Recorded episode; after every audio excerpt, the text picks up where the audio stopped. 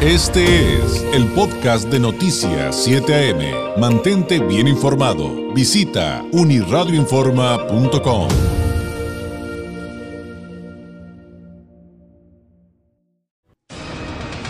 Noticias 7 AM presenta el análisis en 1, 2, 3 con Carlos Álvarez. 8 de la mañana con 38 minutos, como todos los viernes, vamos a hacer un recorrido por algunos de los temas más importantes de nuestro país con el analista político Carlos Álvarez, periodista y corresponsal del Semanario Z, quien usted encuentra en redes sociales como arroba gurú mexicano. Carlos, ¿cómo estás? Muy buenos días. David, buen día, ¿cómo estás?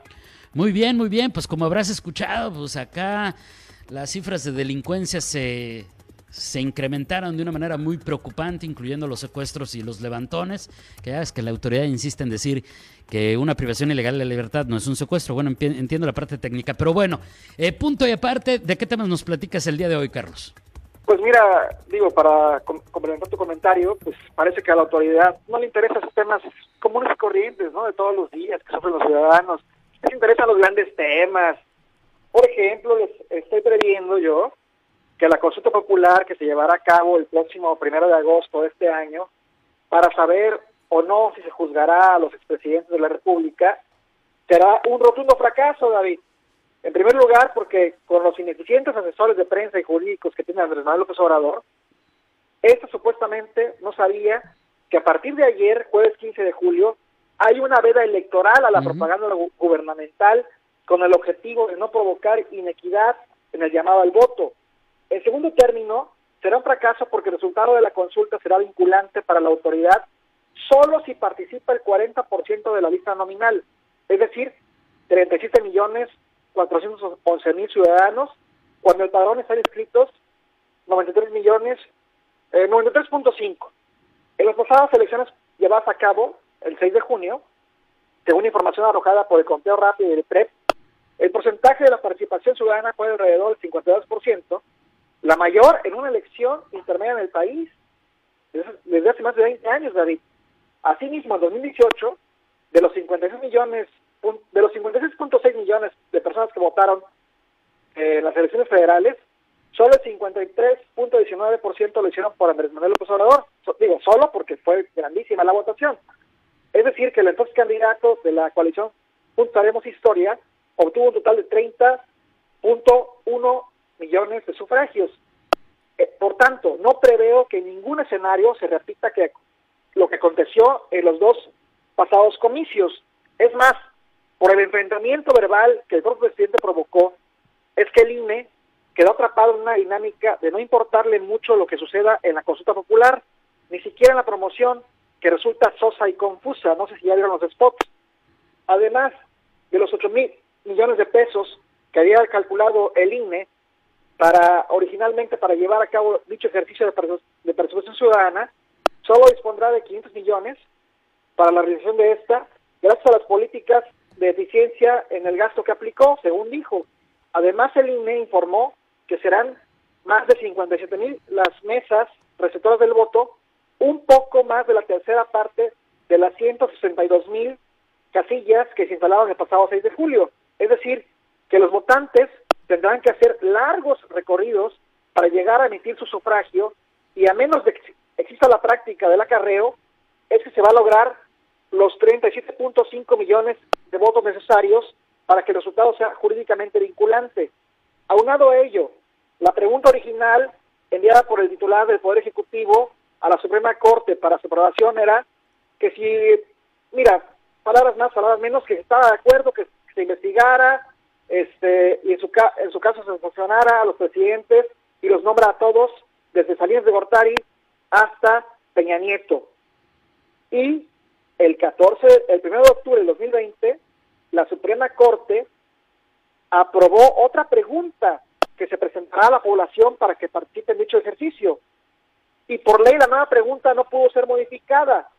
Y la pregunta resultó ser muy confusa, quedando así. ¿Estás de acuerdo o no en que se lleven a cabo las acciones pertinentes con apego al marco constitucional y legal para emprender un proceso de, esclarecimiento de las decisiones políticas tomadas en los años pasados por los actores políticos encaminada a garantizar la justicia y los derechos de los posibles víctimas, o sea, quedó muy abierta. Se puede juzgar desde un regidor hasta el presidente de la República. Y un último punto que es necesario destacar, David, o dejar en claro, es que si la autoridad federal, léase, Fiscalía General de la República o el propio gobierno de México, tuvieran la voluntad de acabar con la impunidad que existe en el país, ya hubieran recabado las pruebas suficientes para abrir los procesos jurídicos, administrativos o penales contra los expresidentes, porque la ley, David, no se consulta, se ejecuta y se cumple, punto. Claro.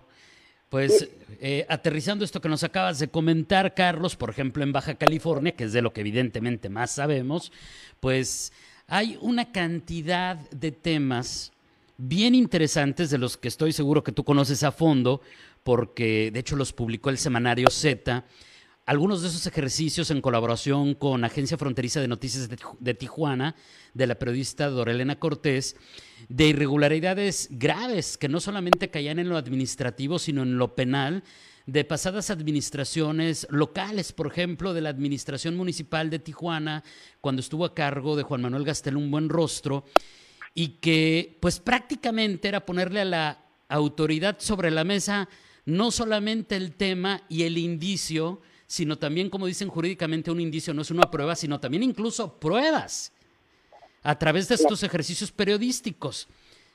Pues cuántos años después de estos trabajos que además le han reconocido a Z y, a AFN eh, a nivel, de hecho, global, no solamente a nivel nacional, ese trabajo, ese trabajo a fondo, y pregúntame qué ha pasado. Nada. Nada. Nada. Entonces, como tú bien acabas de decir, y creo que, digo, todo es importante, pero a mí en lo particular es la parte que más me llama la atención, pues si quieren promover la participación ciudadana a través de estos ejercicios, híjole, tal vez me atrevería a decir, adelante, pero ¿y todo eso que ya pudieras haber hecho qué? Que además, ya, que además ya te pusieron, ya, te lo pusieron, como decimos, no sé si es grosero decir eso de peladito y en la boca, pero ya te lo pusieron en bandeja de plata. Y no pasa nada, Carlos. Así es, David. Este, pues no, la gente eh, están preocupados por esta consulta que para mí es un es un circo y en realidad están dejando los temas eh, de la de, los temas de, comunes y corrientes, por decir decirlo, de cada región del país, pues en manos de la impunidad. O sea, eso sí va a haber impunidad porque jamás se van a castigar a nadie. Y bueno, acabando con la impunidad, por ejemplo, ya un precandidato presidencial que se llama ahora ya se llama Marcelo Ebrard, que se destapó. Sí, oficialmente. El, que es el, el destapador y ellos son los cocholatas, pues se va a quedar en la impunidad si llega a la presidencia de la República de que se haya caído el metro y que hayan muerto 26 personas. Y entonces con un cinismo, con un cinismo extraordinario, esta persona que se dice canciller de la República, pues ya se anda promoviendo en los temas de la, de la sucesión presidencial y está dejando al lado su trabajo que es el de representar a México en el exterior. Es decir, no puede el presidente dejar de gobernar a tres años y medio que le faltan de gobierno. No va a dejar en manos de los posibles. Entonces, toda la dinámica política se va a convertir en un estilo afloje. Por ejemplo, Ricardo Monreal, pues quién sabe si le vaya a pasar sus, eh, sus propuestas legislativas en el Senado de la República y así eh, se va a ir sucediendo que el, por el, control político se le va diluyendo de las manos a, López Obrador y bueno, me parece absurdo que lo haya hecho con tanta anticipación. Y lo único que le puedo reconocer al presidente es la acertada nominación de Rogelio Ramírez de la O al frente de la titularidad de la Secretaría de Acción de Crédito Público, porque es una persona que tiene los, los credenciales y creo que va a hacer un buen, una buena labor.